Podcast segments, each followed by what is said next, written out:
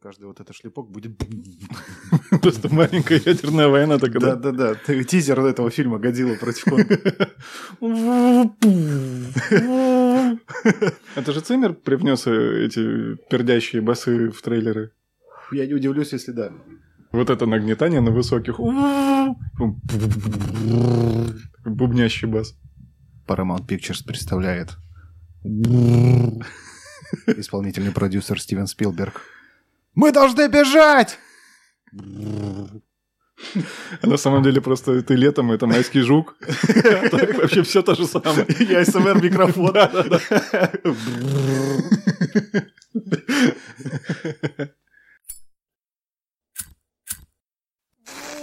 Into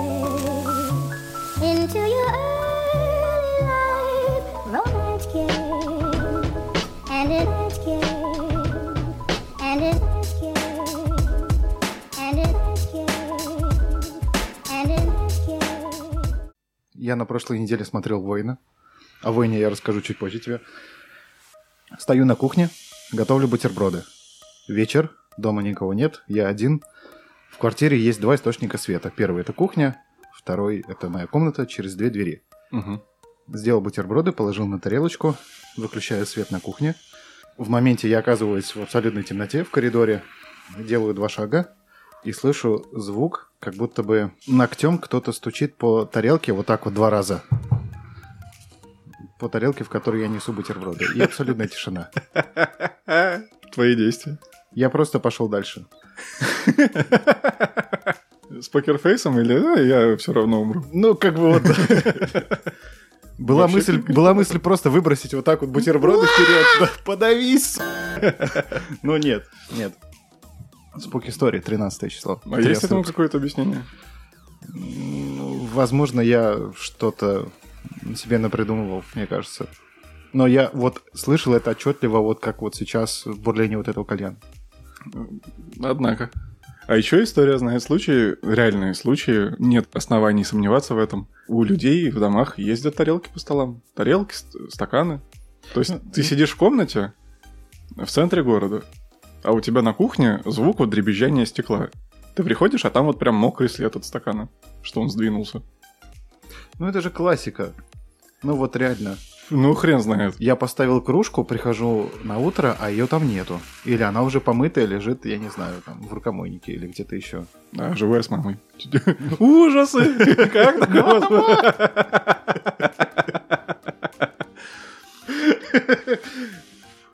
А ты вообще веришь в паранормальщину? Скажем так, я верю в то, что такие события действительно имеют место быть, и это не выдумки. Ну, слишком их много, слишком они разнообразные, э, но кажется, что этому должно быть какое-то физическое объ- объяснение. Я не знаю, там метро э, проезжает, Питер весь трясется. В целом что-то, или трамвай. И у тебя три соседних дома бу-бу-бу, идут гулять. Ну, дом осаживается. Дом осаживается, гру- грунт построен 300 лет плавает. Да, грунт плавает на болоте. Я не знаю, магнитные полюса смещаются, ну что-то такое. Но в целом это выглядит крипово для меня, как для необразованного в этом смысле человека. Или, возможно, у тебя кривой стол. А, Какое-то время назад в продаже были первые беспроводные зарядки, которые устанавливаются просто на стол или на прикроватную тумбу. Я когда работал в рознице, у нас некоторые клиенты жаловались на то, что поверхность э, у этой зарядки была настолько гладкая, что человек ставит устройство на зарядку, просыпается утром, а телефон ночью потихонечку съезжал и переставал заряжаться. и говорят, что это большая проблема, да. Катушки перестают дотягиваться друг до, до друга. Катушки перестают дотягиваться друг для друга. Ты понял.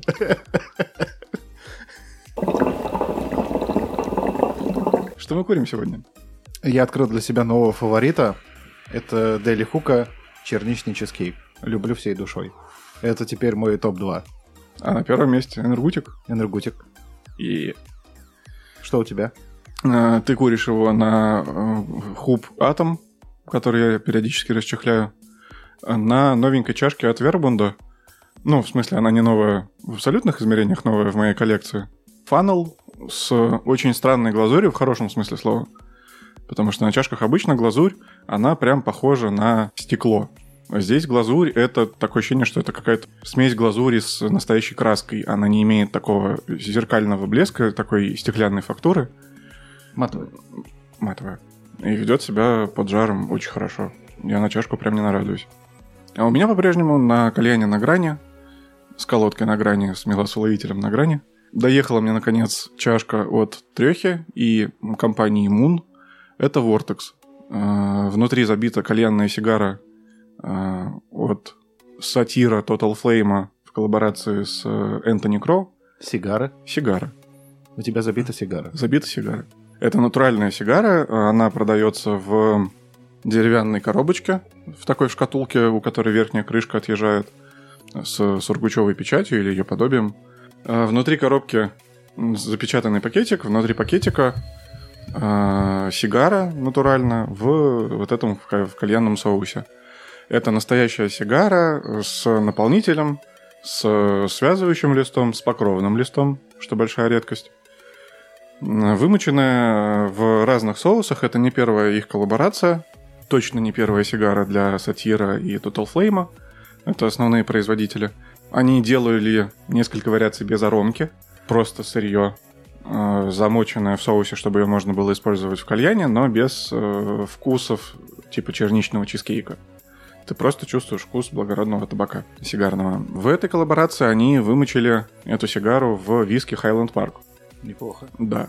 И это, конечно, заметно отличается от всего остального, что есть на рынке кальянных табаков. Глупый вопрос, но я все-таки не могу не задать.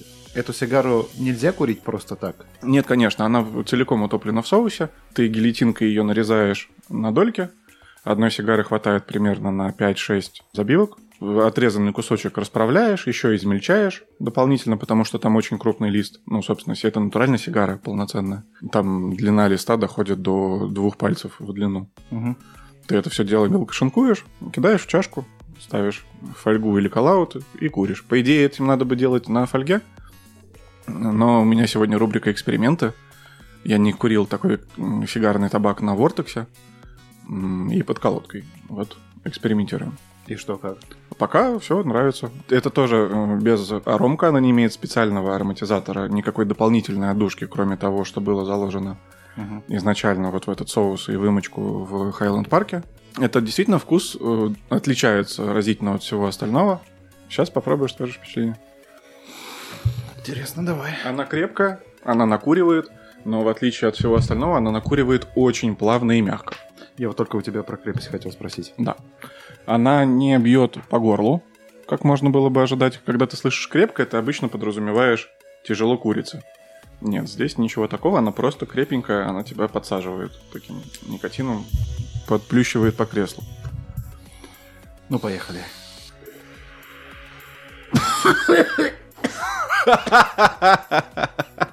Не бьет по горлу. Воды. А, ну что ж, совсем не крепко. И совсем не бьет.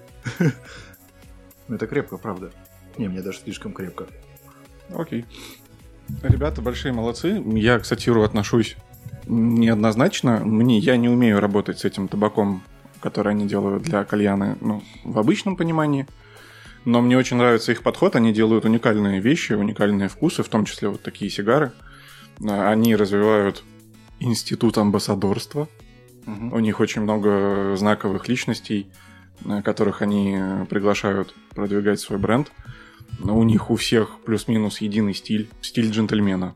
Э, Без чопорности, без надменности, но э, ты, когда видишь э, в заведении там двух-трех человек одетых не похоже на остальных, ты понимаешь, что с большой вероятностью... Ну, если они в кальянном заведении или на кальянном мероприятии, ты с большой вероятностью угадаешь в них амбассадоров сатиры которые проделывают большую информационную работу по тому, как работать с их табаками. Вот, а с Ортексом связана отдельная история. Треха, кальянный мастер, кальянный блогер, анонсировал в начале января, что они в коллаборации с компанией Moon сделали свою чашку, она необычного формата Vortex. В России они, если есть, то единичные экземпляры. Трех это у которого мы в Москве были, да? Да, да, Мгм. они начинали вместе с Филом кальянный блог Фила и Трехи. Угу. Сейчас они развивают свои блоги самостоятельно. Блог называется «Любовь, кальян и рок-н-ролл». Вот, анонсировал э, новый продукт. Партия должна была прийти э, в 11-12 января. И он обещал рассылать их сразу по предзаказам. Я такой предзаказ оставил, оплатил, сижу, жду.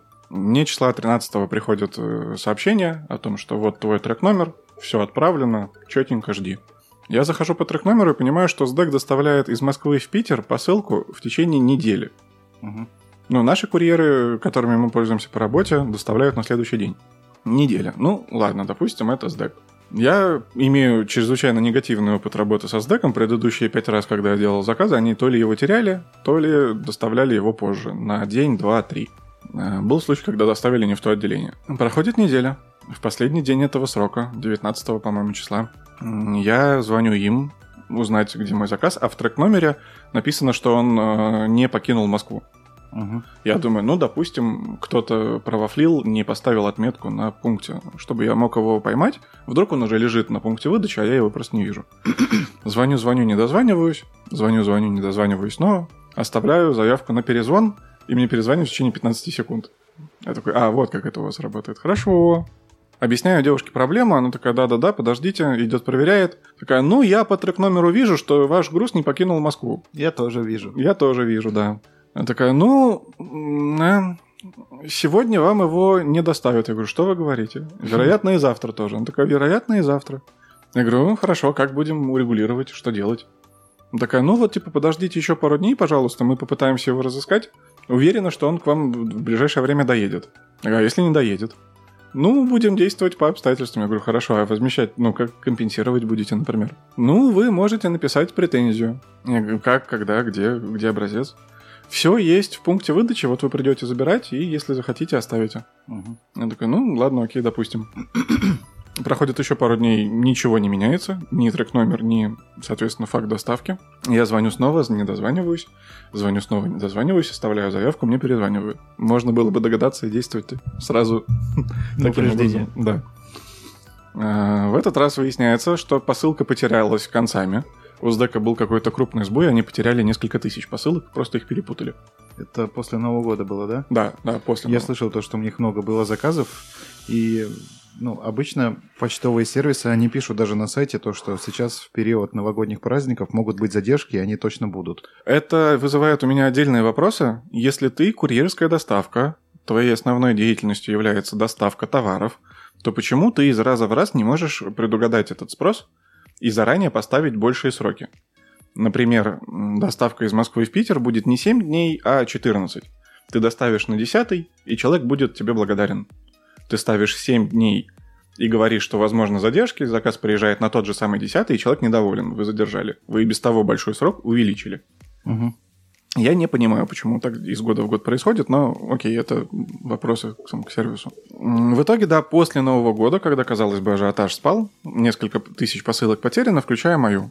Я оставил детальное описание, как она выглядит. Мне сказали, да-да-да, мы обязательно пойдем ее искать. И в итоге еще через неделю мне приходит смс о том, что возрадуйся, твоя доставка лежит в пункте выдачи. Итого, там, почти В 16 Норильске где-нибудь. 17 дней. Нет, нет, в этот раз, слава богу.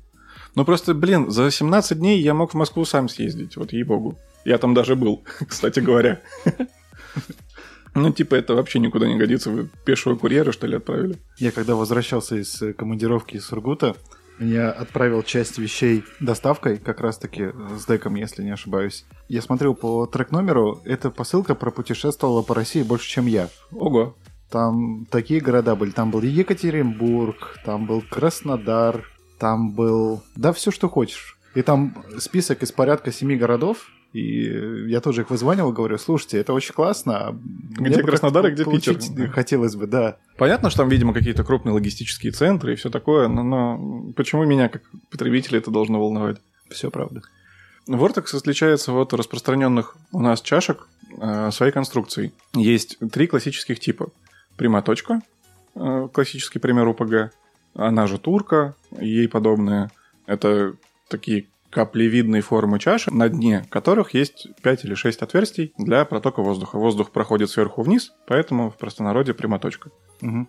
Есть фанелы, э, где у тебя сравнительно небольшая высота чашки, она больше не каплевидная, а блюдцеобразное, и внутри этого блюдца есть одна большая дырка, через которую, собственно, воздух и проходит поверх табака. Есть убивашки. Это совмещенный вариант, который все еще похож на такое же блюдце, но высота стенок намного больше. И дырки там не одна центральная, а много маленьких снизу. Таким образом, весь табак, который у тебя лежит в чашке, прогревается равномерно, интенсивно и дает тебе большую крепость, больше вкус. Подожди, а чем он от прямоточки тогда отличается? Укладкой. В прямоточке у тебя табак прогревается слоями, и у тебя получается за счет того, что чашка к низу сужается, у тебя площадь верхнего слоя больше, чем площадь нижнего слоя. Ну, очень грубо говоря, похож на пирамиду, которая стоит на вершине. Угу. Убивашка, она похожа на цилиндр. Она, очевидно, круглая, но стык бортиков и дна имеет прямой угол. Мгм. Она не постепенно сужается. За счет этого весь слой табака прогревается равномерно, сразу. От э, источника жара сверху и от стенок по бокам и снизу. Поэтому весь табак сразу дает тебе интенсивный вкус и интенсивную крепость. Ну, собственно, потому и убивашка. А Vortex эм, имеет конструкцию, которая внешне напоминает прямоточку. Она немного сужается к низу. Но внутри там одна большая дырка, как у фанела, Угу. которая при этом закрыта. Угу. И между вот этим отверстием э, вулканообразной формы и крышкой над этим отверстием есть четыре маленьких дырочки, собственно, через которые проходит весь этот воздух. Изначально, насколько я знаю, с ними работали только на фольге, потому что эта крышка была выше уровня стен, и поставить коллаут было невозможно. Центровая точка самая верхняя, коллаут бы не встал. Угу.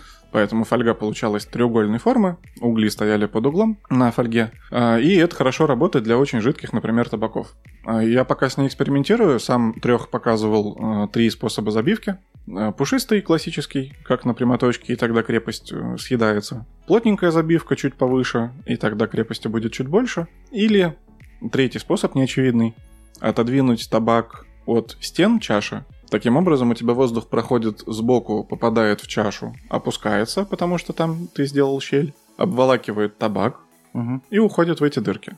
Эффект получается почти как на убивашке. У тебя табак со всех сторон подогрет, со всех сторон обдувается, дает тебе максимальную интенсивность и крепость. Прикольно. Да. Плюс к тому она выглядит очень необычно. В целом приятно иметь такую чашу в коллекцию. Обзаведешься коленом, рекомендую. Для разнообразия вот одна такая должна быть. Короче, надо иметь 4 в коллекции хотя бы. Ну, это стартовый набор, да. Мы давненько не обсуждали кальянные новости. С одной стороны, есть о чем поговорить, а с другой, чтобы не занимать все твое время, пробегусь коротенько. За то время, что мы не встречались и не обсуждали такие вопросы. У Блэкберна вышла нашумевшая коллаборация с кальянным мастером твоей мамы, Слава КМТМ. Они выпустили три шедевральных вкуса, которые супер разлетелись, взорвали рынок, и я думаю, что отчасти помогли им э, выиграть э, Блэкберну э, номинацию табак года на премии Джон Кальяна, которая была в декабре. А, Это вкусы Киви Стоунер, Чупа Грейпер и Шок Кьюрент Шок. Из названия можно догадаться, что Киви Стоунер – это вкус, основанный на киви. Чупа Грейпер – это виноградная газировка Чупа Чопс. И Шок Кьюрент Шок – это очень кислая смородина. Я так и не разобрался, какая именно. По-моему, смесь красной и черной смородины. После этого Blackburn выпустил коллаборацию с рэпером Гуф. И другие блогеры поднимали интересную тему о том, как стоит бережно относиться к своему бренду и как коллаборациями можно не только привлечь новых потребителей, но и отпугнуть лояльную аудиторию. Это то, что могло произойти в моем случае, потому что рэперам в целом и Гуфу в частности я нисколько не симпатизирую, сильно симпатизирую Берну. И я такой, ну, мне не нравится такой подход к продвижению, но давайте попробуем. И Так. надо отдать должное, вкус оказался очень годный. Это Ice Baby, ягодный сорбет с грейпфрутом. И он прям хорош. А если бы у них, допустим, был фит с Канье Вестом? Это другой разговор. Большое серое поле между Гуфом и Канье Уэстом.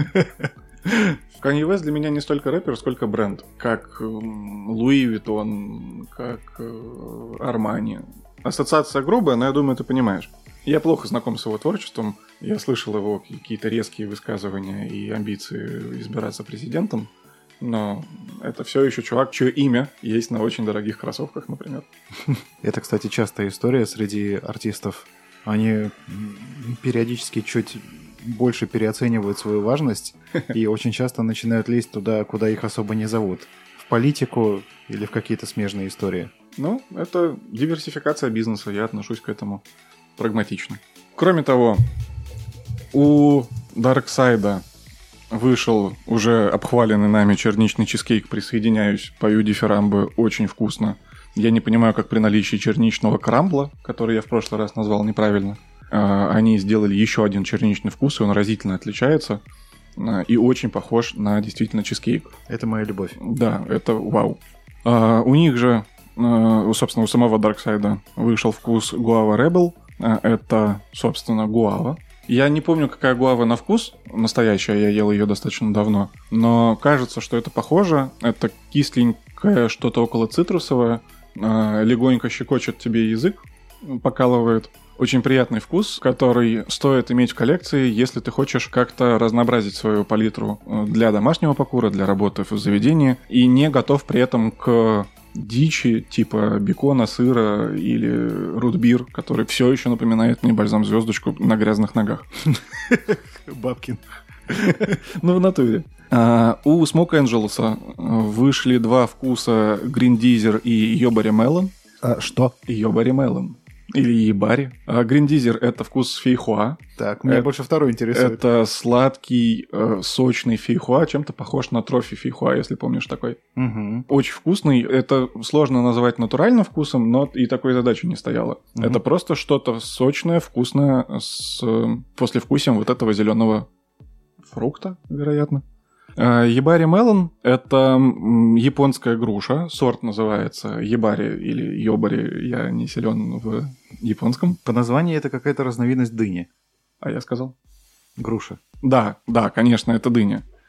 Да, это, японс... это японская дыня, разумеется. Ага. Э, Накурился своих сигар. Насколько я знаю, японцы очень щепетильно подходят к селекции. Мгм. И это та груша, которую они выводили там чуть ли не веками. Дыня. Твою-то мать. Ну, хочешь, называй это грушей. Я говорю груша, ты имеешь в виду дыня.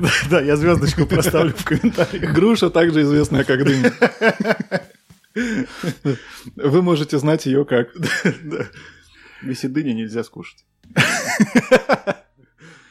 А, Вот, да. И, в общем, она продается в том числе на аукционах и стоит там каких-то внушительных денег. Им удалось перенести вкус вот этой дыни. И она не похожа на те дынные вкусы, которые есть в уже на кальянном рынке. Это прикольный, необычный вкус. Ты узнаешь там дыню, но понимаешь, что она какая-то непривычная. И это очень интересное ощущение. Мгм. Потому что, казалось бы, удивить человека дыней достаточно сложно. При том, что у Дарксайда не так давно выходил Red Alert. Это арбуз, и, по-моему, там тоже есть немного дыни. У Дафта есть Heavy Melon дыня, которую все нахваливают, она считается одной из лучших дынь на рынке. При том, что мне не нравится Дафт, я и этот вкус не смог оценить по достоинству. У меня, кстати, есть большие претензии к синтезированному вкусу арбуза. Да. Он никогда не получается Да. таким, как арбуз. Ты Ни, можешь ни в попробовать... жвачках, ни в йогуртах. ни в жвачках, ни в напитках, нигде. Это не арбуз, это ебань какая-то. Это ацетон, да. Да. Раз уж заговорили про Дафт. У них вышло много новых вкусов, много новинок, но мое внимание привлекли вот какие. Первая новость. У них есть отдельная линейка Daft All In. Это уже готовые миксы, которые разрабатывает э, сторонняя компания, сторонняя команда, вернее, кальянных деятелей. Они продавались изначально в банках 25 грамм. И меня это вызывает большие вопросы, потому что на одну чашку тебе нужно 15 граммов, а у тебя их 25. Это не два, не один, а полтора. При том, что это готовый микс, смешивать еще с чем-то, мне казалось странным. И это была большая проблема у меня. То есть забивать нужно не 15, а 12,5 грамм. Полу- Ну, получается так, ты на глаз отмеряешь, и у тебя получается неполная чашка, и ты такой, ну, зато хватит на два раза. Или один раз забить, но так, чтобы... Да, или одну убивашку, но туда ногами втаптываешь просто, чтобы как глина уже. Вот, они выпустили, наконец, 100-граммовые фасовки. Те же вкусы есть и новые. Ура, ура, 100 граммов топ. А 100 все равно не делится на 15 ровно. На 15 ровно не делится, но у тебя где-то 13, где-то 17. Когда у тебя больше двух чашек, ты не оказываешься таким заложником. Ты можешь как-то распределить, и эта погрешность в дистанции 100 граммов, она не так заметна, как в дистанции 25. Увидел. Моя любовь э, из старых вкусов это Доктор Пеппер. Обожаю. Он Да. самый похожий на Доктор Пеппер из всего, Топчик, что я пробовал. топчик реально. Из новинок сравнительных мне понравился лавендер, лавендовый лимонад. Он постепенно выходит у других производителей тоже, в частности, у Кобры есть уже достаточно давно. Это очень приятный цветочный вкус. Я обычно не люблю цветочные вкусы. Чувствуется напиточная нота, и в целом он гармоничный, что для дафта, на мой взгляд, большая редкость. Стоит попробовать. И у них есть такие достаточно уникальные вкусы, как облепиха из новенького. По-моему, облепиха есть только у Спектрума. Прикольно. Это похоже на облепиху, которую ты мог пробовать в детстве там, в качестве лекарства там, или облепихового варенья, например. Мгм. И крыжовник. Это достаточно странный крыжовник, я представлял себе его не так. Называется вкус гузбери. Он немножко кислый, немножко горький, в целом похож на крыжовник, но у него странное послевкусие, скорее горькое, чем крыжовниковое. Но так или иначе, стоит внимания. Как минимум там в заведении где-то попробовать. Когда еще ты покуришь крыжовник. Северный э, сделал э, ребрендинг своего продукта. Они изначально, насколько я понимаю, позиционировали себя как компания такая с АУЕ налетом, поэтому у них там Гиви от Киви или наоборот. Мгм.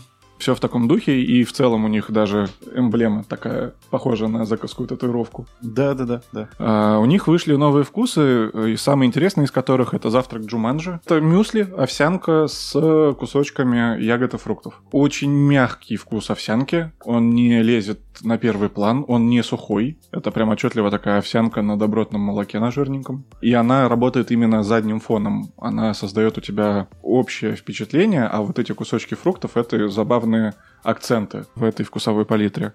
Мы же его с тобой, по-моему, раскуривали, нет? Да, да. Ну вот мне очень понравилось, вам, по-моему, не особо зашло. Да, ну, наверное. И выпьем за морковь. Выпьем за морковь. Собственно, вкус морковки похожий был у Дафта как раз в линейке All In. Э, Микки Смаус, по-моему, он называется. Рот Микки. Я себе представлял, что это будет э, что-то типа морковного фреша, а по факту это похоже на запах, который ты чувствуешь, когда чистишь морковку вареную. М. Да. Но, опять-таки, попробовать стоит, потому что это достаточно уникальный вкус, не широко распространенный. Его можно встретить нечасто, и он, ну, как минимум, вызывает интерес. Тебе нравятся овощные соки, кстати? Фреши, да, соки нет. Даже не фреши, скорее, как это, ну, смузи. Такие штуки, да, сельдереевый, и там всякие вот такие я прям люблю. Я недавно попробовал тыквенный сок. Очень сладкий, но что-то не зашел совсем. Ну, тыква, кажется, что и продукт такой не самый подходящий для этого. А томатный сок это лучшее сочетание с водкой, очевидно. Кровавая Мэри. Да. А Еще, помимо прочего, приятно удивил Чабака.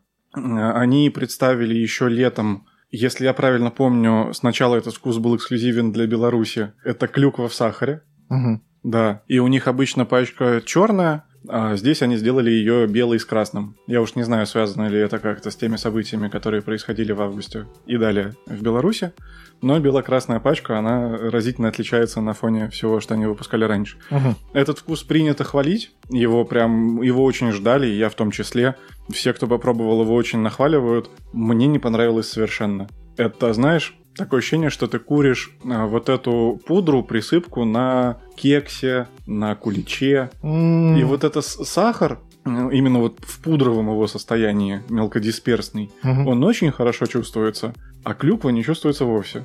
И такое ощущение, что ты пыль куришь. Ну или тальк, ну вот что-то вот такое. И все вокруг такие, да, клюква в сахаре, о! Я с большим нетерпением ее ждал, забил, попробовал. А вот, вот вокруг этого столько шума. Вот этого вы ждали. Я пробовал несколько раз в разных вариациях. Думал, может, я что-то делаю неправильно. Я вроде умею работать с чебака. Вдруг здесь нужен какой-то другой подход. Так, сяк, эдак. Нет, это Знаешь, просто тальк. Как будто в новостройке без ремонта стоишь Да. и дышишь полной грудью. Да, да, да. Вкусно! Зашел, чихнул, и там по всей квартире так облако полетело.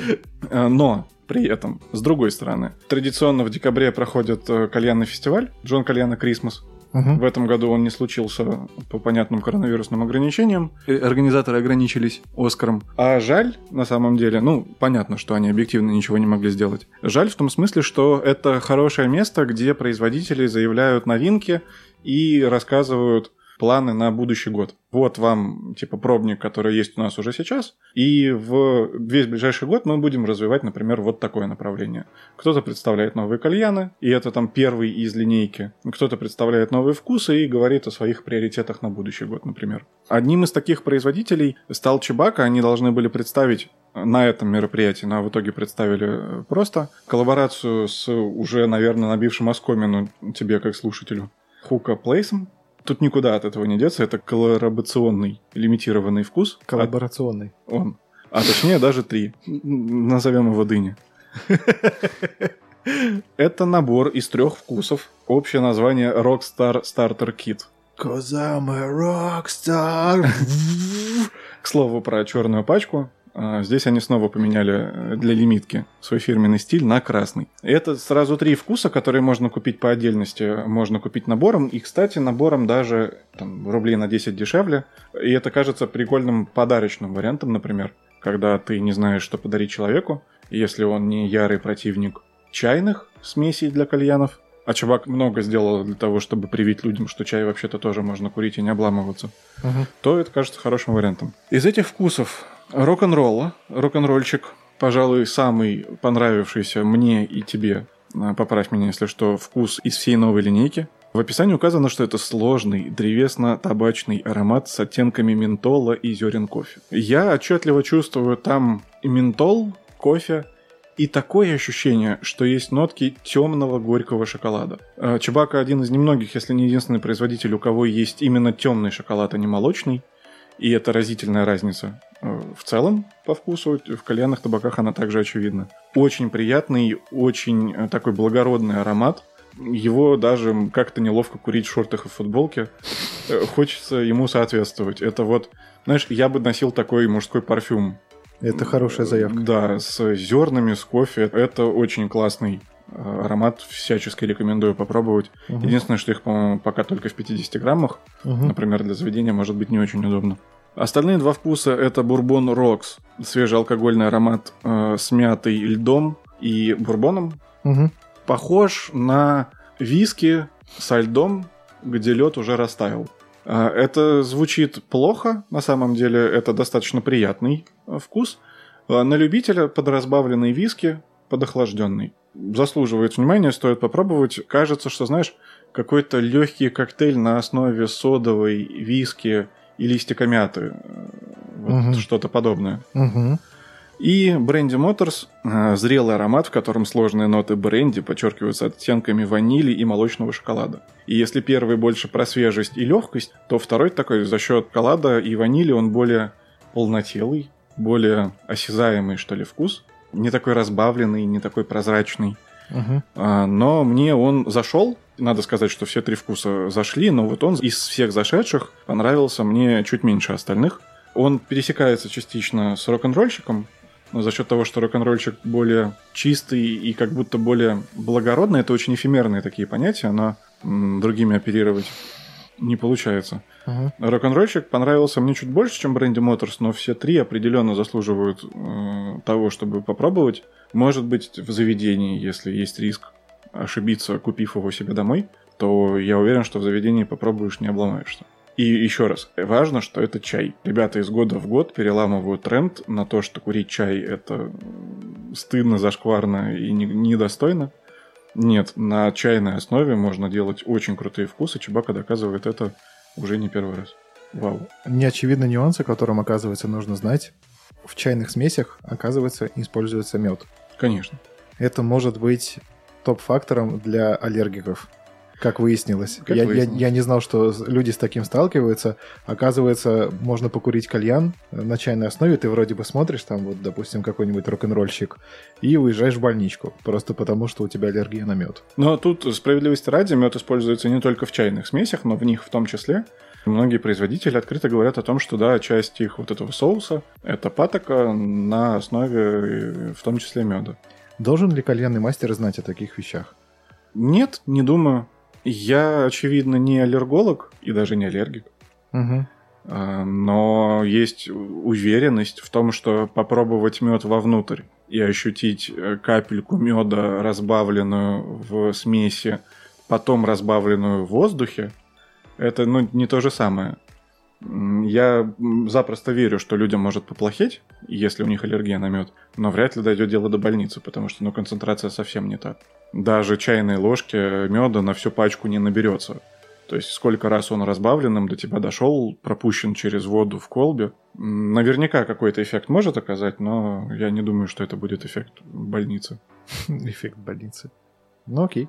Ну, одно дело, когда у тебя салат, например, в ресторане с медом, и ты не удосуживаешься написать об этом в меню э, в составе, или там любой другой полуфабрикат, который ты покупаешь, и там в составе мед не указан, но есть по факту. Мгм. Это стрёмно, это неправильно, так быть не должно. Никто из производителей кальянных смесей не обязан указывать состав в деталях, важно указывать долю никотина, если он там есть. А уж э, на чем оно делается, кальянный мастер может знать об этом, если он глубоко интересующийся и, или привык работать с определенным набором сырья и все про них знает. Но в целом кажется, что это больше забота самого потребителя. У меня просто есть интересный кейс э, по этому поводу. Э, В одну компанию как-то раз завезли новые столы. Мгм. Новые свежие столы. Время там 10 утра, э, 15 минут до утреннего собрания. Ну, вернее, даже 9.45 получается. Человек в порыве утреннего расслабления решил облокотиться руками и лицом на стол. Так. А, облокачивается, вот так вот лежит, потом, ну, типа, ну, все, пора готовиться.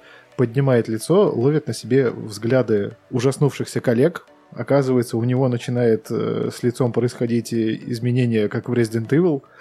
Распухает глаз, распухает щека, вот это вот все. Оказывается, то, что во время производства этого стола или во время полировки использовалось какое-то средство. Ну, в общем, там был мед в том или ином виде, в составе, не знаю, крошки, не крошки, сколько его там было, в каком количестве, в каких пропорциях. Оказывается, может быть и так. Ого. А мы же с тобой несносных боссов недавно смотрели. Там, ты же помнишь, как эм, вот этот, как, как же этого босса зовут, который у Джейсона Бейтмана был э, аллергиком на арахис? А, так, Там же все случилось из-за того, что он схватил вот эту обертку от шоколадки с арахисом, и потом его скрючило. Ну, это, конечно, кажется абсурдом, таким доведением до абсолюта, но, блин, нифига себе, сложно быть аллергиком. Да, вот так Тут, вот. казалось бы, люди, у которых аллергия на пыльцу, страдают э, каждую весну по несколько Да. месяцев. А вот так пошел покурить и... А потом поехал, да. Да, Однако. да. Вот, это, конечно, далеко не все, о чем бы стоило поговорить, но то, что запомнилось мне за это время больше всего, и вдогонку к этому идет э, волшебная досочка от Дарксайда. Да. Досочка, которая на самом деле не досочка вовсе, это силиконовая поверхность для работы с кальянными табаками. В комплекте идет шиловилка, причем та часть, которая шила, она имеет отдельный колпачок, что большая редкость пока что для такого рода продуктов. Она силиконовая, она с магнитиком для того, чтобы удерживать эту шиловилку. И с этой задачей он справляется, честно говоря, не очень. Но, по крайней мере, когда ты, не глядя, кидаешь шиловилку в сторону, она плюс-минус примагничивается, не укатывается там черти куда, не падает со стола. Материал этой вилки достаточно мягкий, при этом э, сама вилка, она имеет три, по-моему, три опоры, три острия. Давай, допустим, считать это острием. Давай, считайте. Можно называть это грушей, в принципе. Движемся в этом направлении. Окей, да, три острых окончания, и она сама по себе узенькая. Это важно, потому что у меня есть, например, шиловилка от Вербунда, она из каленой стали, она выглядит интересно, она прикольная, с ней очень удобно работать, но та часть, которая вилка, она заметно шире, и ей не очень удобно работать внутри чаши. Мгм. То есть ты, получается, вилкой накладываешь табак в чашу, Мгм. а там ты вынужден работать только шилом. Шиловилка от Дарксайда дает тебе возможность э, выбрать, хочешь ли ты размешивать это дело шилом, или тебе все еще удобнее прямо сейчас там что-то вилочкой притрамбовать. Это так и называется? Шиловилка? Ну, в простонародье, да. Прикольно. Ну, а, а как? все логично. Вилка шил? А если у тебя, допустим, нет такого прибора, Так. чем обычно укладывается табак в чашу? Руками, пальцами. Мгм. То есть это такой уже уровень чуть-чуть повыше. Ну, да, это безусловно, это аксессуар. Есть э, обязательный набор аксессуаров по типу щипцов, например. Ну, конечно. Можно, там, конечно, двумя ножами класть угли на фольгу или в колодку, но это не эстетично, это портит те вещи, из которых ты ешь, с помощью которых ты ешь. Щипцы считаются обязательным, безусловно. Коллаут обязательный. А вот такие приблуды типа досочка, персональный мундштук, шиловилка это, конечно, дополнительные аксессуары, которые облегчают на самом деле задачу. Тебе не нужно после каждой забивки мыть руки. Когда ко мне приходит компания, я забиваю 3, а раньше 4-5 кальянов. Ты после каждого раза моешь руки, и у тебя к концу пятой чашки уже такие перепонки вырастают на пальцах. Если ты работаешь в заведении, то просто мрак. Ты там стоишь на потоке, это невозможно. Поэтому да, это, конечно, упрощает э, и делает более эстетичным процесс приготовления кальяна. Мгм. И досочка от Дарксайда с таким набором этому способствует. За счет того, что она силиконовая, она гнется. Местами это плюс, местами это минус. Например, ее удобно мыть в простой раковине.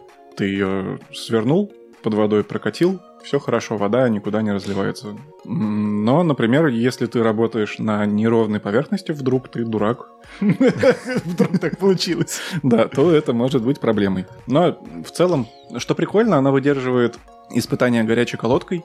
Они заявляют, что это термостойкий силикон, и это очень похоже на правду.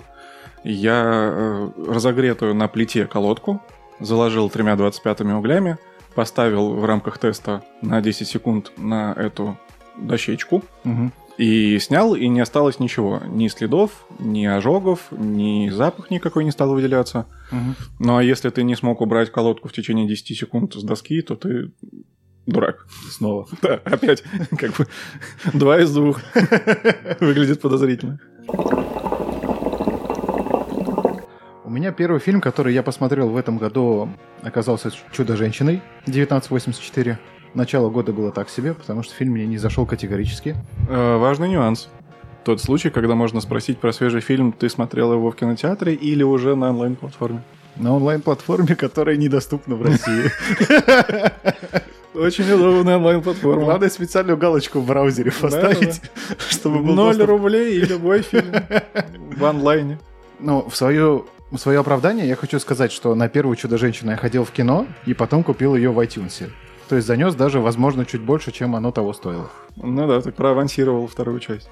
Да. Концептуально идея очень интересная, потому что там главный злодей — это человек, который э, способен при помощи определенных манипуляций исполнять желания остальных людей, и он там за счет этого подпитывает свою энергию. И это может быть очень интересным конфликтом или поводом для конфликта на бумаге. Потому что есть Диана, которая скучает по своему Тревору, погибшему. И, ну, это не работает в итоге, к сожалению.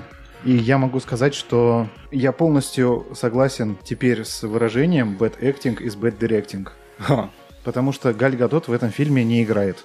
вот так вот. То, что делает она, это не актерская игра, это игра бровями. Если, допустим, в первом фильме это еще можно было как-то оправдать, потому что она еще такая вся наивная, она не видела мужчин, поэтому ее вот эти вот очень странные э, ухмылки или какие-то там прищуры, ну да, допустим, она еще наивная девочка, еще не видела дерьма, а вот когда она потом появляется на поле Первой мировой, тогда уже, да, она понимает всю серьезность происходящего. То, что она делает здесь, к сожалению, это нельзя назвать актерской игрой. При этом, в противопоставлении, эта же актриса в роли этого же персонажа может сыграть круто. Ты же «Бэтмена против Супермена» смотрел? Да. Это там, где... Марта! Вот, да, оно. Да, да. Жалею об этом. Там есть охеренная сцена, вот с точки зрения как раз-таки актерской игры, когда э, Диана зацепилась э, с Брюсом Уэйном, и они пытаются как-то понять вообще, что они хотят от вот этой ситуации, которая происходит. И Брюс Уэйн достаточно надменно ей говорит, ты знаешь, я уже встречал таких, как ты, я уже все про тебя знаю. Она делает разворот, делает просто потрясающее лицо в этот момент и говорит, вы вряд ли встречали таких женщин, как я. Это прям вот ты ей вот абсолютно веришь. Мгм. Вот прям на 100%. Вот это хорошая актерская игра. То, что происходит в «Чудо-женщине 1984», это дерьмо собачье. И вот тут место для нашего извечного срача. А, Бэтмен против Супермена кто снимал? Снайдер. А Кто снимал Чудо-женщину? Пэтти Дженкинс. Нет ли вопросов к режиссеру в таком случае? Если один режиссер может выдавить из актера хорошую актерскую игру, а во второй режиссер не может. Как раз-таки об этом я и говорю. Bad acting is А. directing.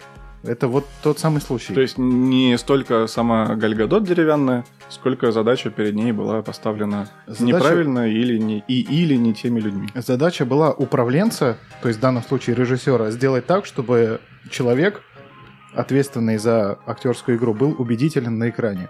Не сработало. Или, возможно, задача была поставлена как-то иначе. Ну, есть же уже очевидный кейс с Харли Квин. Какая Харли Квин в фильме «Отряд самоубийц» и какая Харли Квин в фильме «Хищные птицы». Это два разных персонажа, Мгм. к сожалению. Та же самая история абсолютно. Но после этого, э, по совету одного человека из российского представительства Samsung, я начал смотреть сериал «Воин».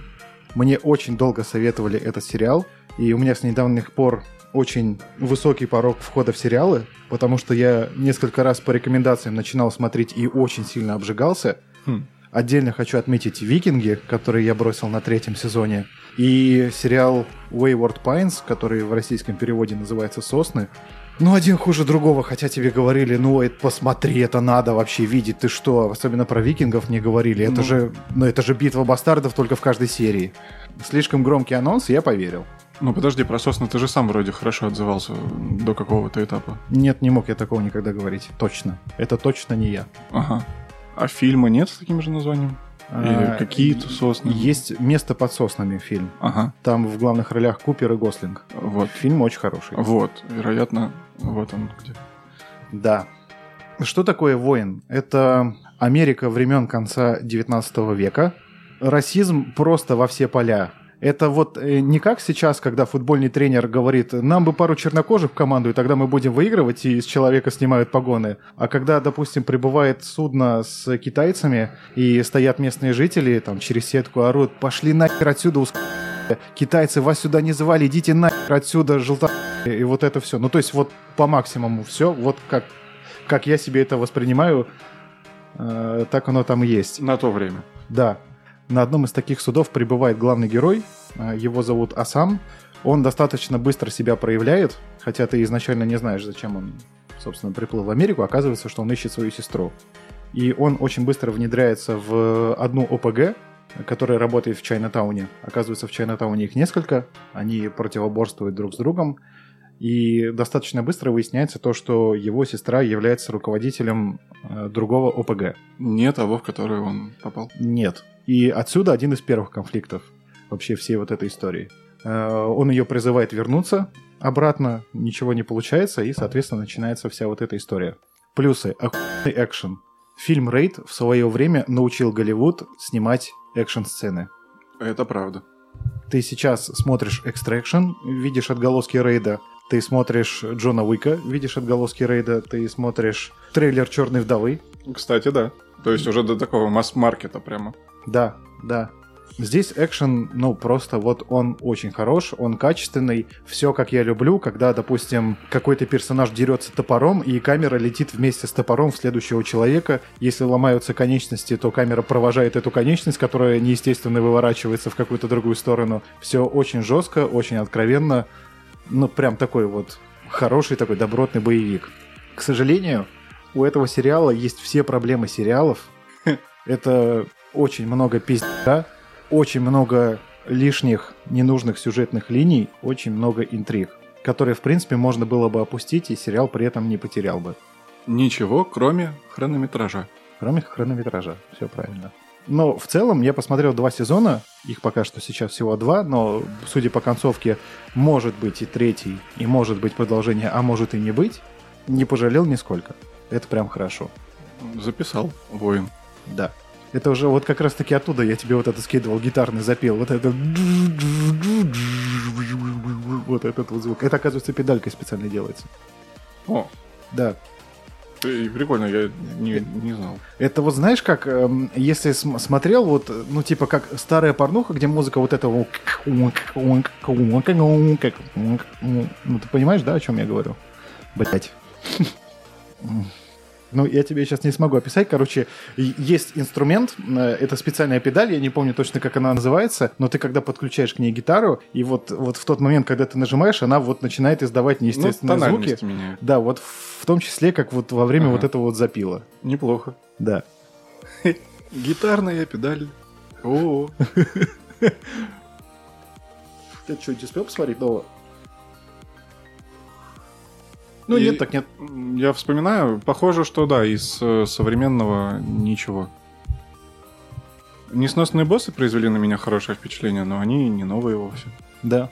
Но вот я их для себя открыл и прям попал очень в струю. Я его могу смотреть вот просто, вот могу прямо сейчас включить и точно так же кайфануть. Вот реально. Что примечательно, обе части хороши, что бывает нечасто. Это та комедия, которая не вызывает чувство испанского стыда. Это Да. бывает еще более редко. Интересно, а он уже ушел? Эй, Рекс! Рекс! А что бы ты сделал, если бы он отозвался? Я так далеко не думал. Я тут недавно пересматривал 1408. Слышал? Нет. 1408 — это фильм 2007 года, если не ошибаюсь, снятый по роману Стивена Кинга. А, это номер в отеле, по-моему. Да, Ага. Э, Смысл истории в чем? Э, Есть писатель, который занимается разоблачением мистических мест. То есть есть какая-нибудь деревушка, у которой там какое-нибудь небольшое количество местных жителей, но у них есть какое-нибудь местное легендарное место, там какая-нибудь э, гостиница или какой-нибудь последний дом слева, в котором типа произошло когда-то какое-то несчастье, и вот с тех пор там происходят какие-то мистические события. Соответственно, чем он занимается? Он приезжает в такое место, проводит там ночь, описывает свои ощущения, и, ну, собственно, все. Дальше после этого выкладывает это все на всеобщее обозрение. Ну и логика такая, что ничего сверхъестественного здесь не происходит обычно. Ничего сверхъестественного нет и никогда не было. Ага. Но он очень жаждет заселиться в какое-нибудь такое место. И как-то раз ему приходит э, приглашение заселиться в отель «Дельфин», и на открытке с обратной стороны написано «Не заселяйся в номер 1408». Он, соответственно, звонит в эту гостиницу, говорит «Здрасте, хочу заселиться в 1408». Управляющий гостиницы ему говорит «Извините, это невозможно», вешает трубку. Парень такой «Я себе, я понял, вызов принят». Приезжает на место, долгие уговоры. Он заселяется, ну и в итоге все, что происходит дальше, в общем, основная интрига. К чему я это все рассказывал? Там в определенный момент в этом фильме появляется очень жесткий скример, где на вот этого главного персонажа, писателя, выпрыгивает э, очень страшного вида мужчина с молотком в руке. Мне это лицо показалось очень знакомым. Оказалось, это Бенни Уркидес, про которого я тебе хочу сейчас рассказать. Так, так, так. А, Бенни Уркидес – это сам по себе непревзойденный чемпион кикбоксинга, и он придумал, по сути, кикбоксинг. Как эта вся история начиналась? Он 50-х годов рождения, 52-й, если не ошибаюсь, свой путь в мире единоборств он начал с показательного выступления Брюса Ли. Он его посмотрел, впечатлился и такой «хочу так же». Э, Начал очень сильно развиваться в этом направлении, начал участвовать в боях. К сожалению, так получилось то, что нет никакой подтвержденной информации по поводу э, того, какое количество боев он провел и какое количество боев из них он выиграл. И есть два основных направления. Э, Либо он поучаствовал там в 58 матчах, из них один проигран, либо порядка 200 матчей и ни одного проигрыша. Ничего себе разбег.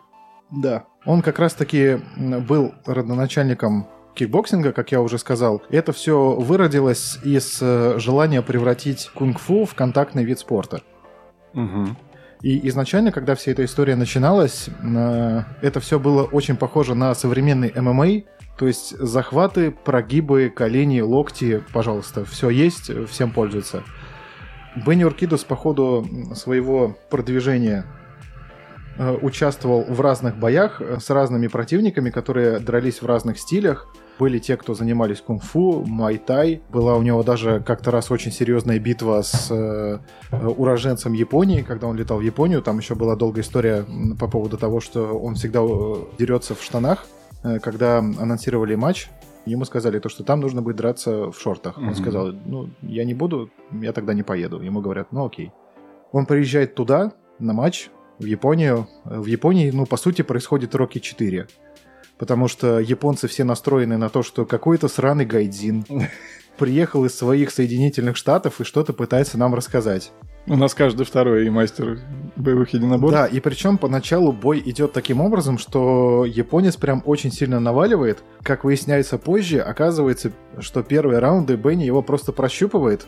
И потом, когда японец уже подустал, Бенни начинает работать. У него есть э, прозвище реактивный, и когда ты смотришь на его бои, ты понимаешь то, что он полностью оправдывает это прозвище, потому что в определенный момент он просто срывается с цепи и начинает просто уничтожать противника. Причем, к сожалению, случилось так, что, ну, поскольку это все-таки были 70-е, 80-е, боев в хорошем качестве, ну, чуть меньше, чем нету совсем. Мгм. Но те бои, которые есть, это такая красота. Вот все, что ты можешь себе представить в зрелищном контактном единоборстве, подсечки, как в Mortal Kombat, удары с разворота, удары ногой в прыжке, какие-то боксерские приемы. Это все есть, это все делает Бенни, и это все выглядит просто охеренно. Каждый его бой это, ну, я не знаю, насколько его там целесообразно сравнивать с Конором Макгрегором сейчас. Ну, хотя бы просто включить на Ютубе какой-нибудь старый бой Бенни и посмотреть, что он делал тогда. Это просто красота. Кстати, во время боя вот с тем японцем, забыл рассказать, был момент, когда японец отправил Бенни в свой первый в его жизни э, нокдаун. Мгм. Э, Бенни буквально на секунду потерялся, то есть он упал, встает, и он улыбается. Он улыбнулся и такой, ну я понял, как мы играем, погнали дальше. Ты когда смотришь эту запись и считываешь вот эти истории, это прям так вдохновляет, то есть ты понимаешь, насколько он болеет вообще всей вот этой историей. Они пытались э, какое-то время вместе с э, Чаком Норрисом продвигать э, новую лигу кикбоксинга, и у Чака Норриса был переломный момент, по-моему, в конце 70-х, если не ошибаюсь, когда он дошел до точки, которая разветвляется. То есть либо он сейчас уйдет в кино, Мгм. либо он идет в единоборство. А вот этой точкой э, стал его контракт по фильму «Черные тигры». Мало популярный в России, но тем не менее. То есть, если он снимается в этом фильме, он уходит в актерство. Если он не снимается, он остается в единоборствах. Чак выбрал съемки в этом фильме и ушел. Мгм. А, Но Бенни, соответственно, продолжил дальше всем заниматься тем, что ему нравится. Сейчас Бенни далеко за 60, и из интересностей он занимался постановкой боев э, для фильма «Воздушная тюрьма». Он работал с Николасом Кейджем. Ого. Там есть вот сцены, где м, Николас Кейдж выписывает вертушки, это его Бенни учил. И причем э, Николас Кейдж настолько восторженно рассказывает о Бенни Уркидесе, он говорит, что Бенни как будто бы меня загипнотизировал и как будто бы внушил, как правильно нужно делать. То есть у них там срок был что-то в районе двух недель, но за, за эти две недели э, господин Кейдж научился все делать как нужно. Вот это ничего себе. Причем, Да. когда вспоминаешь фильмы с крутыми экшн-сценами, кажется, что «Воздушная тюрьма», ну, не в первой десятке. Да, А вот так копнешь глубже, и моментики есть и тут, и там. Да, причем таких моментов, э, связанных с карьерой что одного, что другого актера, очень много интересных. В фильме 1408 главную роль играл Джон Кьюсак, вот, в котором Бенни как раз-таки появился, которого я узнал. Сейчас, ну, по крайней мере, по последним данным, какое-то время Бенни был личным тренером Джона Кьюсака по кикбоксингу. М, И также он был тренером фронтмена группы Megadeth. Вот это поворот. Я не знаю, есть ли Бенни в какой-то из частей UFC, хоть в каком-то виде, но я бы очень хотел, чтобы он там был. А я же недавно влюбился в UFC, я же тебе рассказывал. Ну, как игре, имеем в виду. да, да, Мгм. да. Там же появился Брюс Ли. Да-да-да. Почему там нет Бенни, я не понимаю. Вот я тебе говорю, если у тебя появится там свободная минутка, просто вбей Бенни Оркидес на Ютубе, ты просто впечатлишься от того, насколько он грациозен в своем естественном состоянии. Хм. Это очень красиво. И тут хочется побрюзжать на тему «раньше было лучше», потому что я перестал смотреть э, UFC, MMA именно из-за отсутствия зрелищности. Мгм. Я несколько лет плотно занимался кикбоксингом. Я, кажется, понимаю хотя бы основные вещи. Очень люблю эти единоборства, и, казалось бы, вот тебе их по телеку крутят, смотри. И. за редким-редким исключением кажется, что смотреть за выступлениями своих коллег на региональных турнирах и то интереснее, чем э, какие-то крупные бои за пояс. Можно подтянуть, что там большая ответственность, что у них многое на кону, и они осторожничают. У них и образ, и вся медиа империя, и доходы связаны с тем, как они сейчас выступят. Но такое ощущение, что UFC в последние годы привлекает внимание больше за счет трэш-тока перед боями, чем непосредственно в процессе боев. Это уже, наверное, что-то из рестлинга. Да, да, вот это очень точная метафора. В Южном парке была показательная пародийная серия про рестлинг, где они просто собрались там у кого-то в сарае, и, ну, по большому, по большому счету, они просто пи***ли в микрофон. Боев там не было, а люди просто были в восторге от того, что происходило. Помнишь, был э, мультсериал э, «Пластилиновые бои на смерть»? Да, Все, на, на- на этом все остановилось. Лучше не будет. Кстати, про пластилиновые бои я вспомнил, что там в одном из выпусков Джеки Чан с кем-то махался. а Джеки Чан был противником, вернее, Бенни Уркидес был противником Джеки Чана в фильме, по-моему, «Закусочная на колесах», если не ошибаюсь. Какие у него были тяжелые бои с тайцами. Тайцы, они же просто непробиваемые. Да. И то, что они делают ногами, ну, мне кажется, он может уебать твой холодильник, и он просто пополам сложится. Да. Холодильник, не таец. Да. Да. Это правда. вот. А Бенни выходил, как бы ему все классно, ему все здорово. У него прям видно по боям, когда вот он прям изучает противника, а потом в определенный момент все, просто начинается залп из всех орудий, автонаведение, все, кулаки летят. Ракетные двигатели в локтях там. Да-да-да, ульта, все, как хочешь это называй, это вот Бенни Уркидес. Как назывался фильм с э, Ван Дамом, где он э, в Таиланде, по-моему, Кикбоксер, собственно? да. Когда я занимался, мне несколько тренеров, может быть, это налет 90-х, но эти люди уже тогда устраивали выездные лагеря в Таиланде. Там на несколько месяцев брали с собой учеников на выездные тренировки. И они рассказывали, что да, в Тае это чуть ли не национальная идея. Девочки в социуме там не сильно востребованы, отсюда так много трапов. А мальчик, чтобы выбиться в люди, и чуть ли не единственный его шанс это стать бойцом. Потому что или ты всю жизнь э, работаешь на рисовых полях, Мгм. или ты чего-то достигаешь. А если ты хочешь достигать, то в высококонкурентной среде, но выбора нет, они себя э, изматывают. Ну да, да. И те, кто выживает и проходит эту подготовку, они, конечно, безумно лютые. Про трапов я, кстати, слышал другую версию. По поводу того, что это завезли американцы. Туда? Да, во время Вьетнамской войны. Ну, они просто настолько дурели от ничего не делания, что вот в какой-то момент появилось вот это все. М. Хотя, в принципе, годы совпадают. Ну, в целом. Популяризация кикбоксинга и Вьетнам, но это же все 60-е, 70-е. Да, да. Конец 60-х. Да. В общем, я бы очень хотел в него в UFC попробовать. Я же в UFC влюбился э, в компьютерный. Мгм. У нас на работе в конференц-зале стоит проектор, и в одну из вечерних пятниц мы подключили к ней PS4, и такие, а давай-ка в UFC. А я же такой, ну, всегда за Mortal Kombat, Мгм. такой, да что вы мне UFC, UFC. Потные Вот. мужики обнимаются, что это мне видно. Да, и мне коллега по работе говорит, все, давай я буду твоим тренером. Я такой, ну давай, хорошо, объяснил. Здесь, здесь руки, здесь ноги, все, работаешь. Он меня, соответственно, направляет такой, так, отработал руками, отошел, передохнул, блок. Господи, я в таком восторге. Ну вот, После этого Mortal Kombat кажется, ну, сверхказуальным. он даже не казуальный, он вообще другой. Ну, Это. Drunk Fighter, вот э, когда ты сидишь подбуханный и жмешь на все кнопки подряд. Он, знаешь, как бы Mortal Kombat, он же вроде бы тоже про тактику, про вот это все, но она как будто бы вообще другая. Мгм. То есть, если у тебя в Mortal Kombat задача подбросить противника, э, это как-то в э, киберспорте даже как-то называется, когда в Mortal Kombat ты поднимаешь противника от земли, отрываешь от земли, И не дальше- даешь ему упасть. дальше вносишь ему там процентов там, от 70 до 100, там, в зависимости от персонажа, за которого ты играешь. Да, да. Это не про UFC. UFC это работа, по чуть-чуть выбираешь ноги, корпус, голова. А там же, по-моему, даже нет полоски здоровья в UFC. Одним резким апперкотом можешь отправить соперника в нокдаун как минимум. Там есть э, полоска стамины, Мгм, и чем больше ты получаешь пизди, тем э, больше сокращается ее максимум. мгм. На- Стамина это типа выносливость. Да.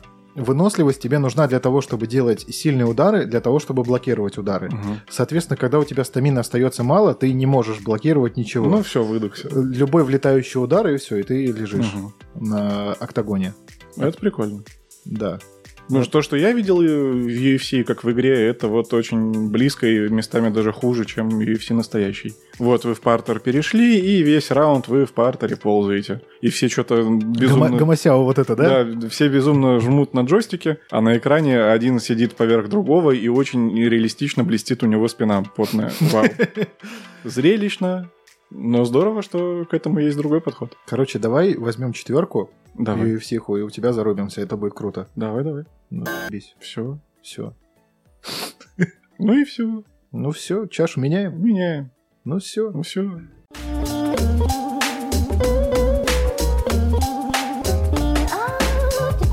Из-за этой доски у нас пошел по жопе прошлый понедельник. Было такое. Я хорошо его провел. По жопе пошел вторник. Ну, по сути, да. Потому что доставка приехала, а давай заберем, а давай протестируем, и вот 6 утра, и где мы оказались? Там же, где начали. Притом даже кровать в полночь постелили. Уже, Да, ну все, да. ложись да спи, нет? Считаю важным подметить, что кроватей было две. Очень зря ты это подметил. Да, я считаю важным подметить, что у меня яйца были побриты. Нет, я это вырежу. Было бы забавно, если бы я сказал, считаю важным подметить, что у тебя яйца были побриты.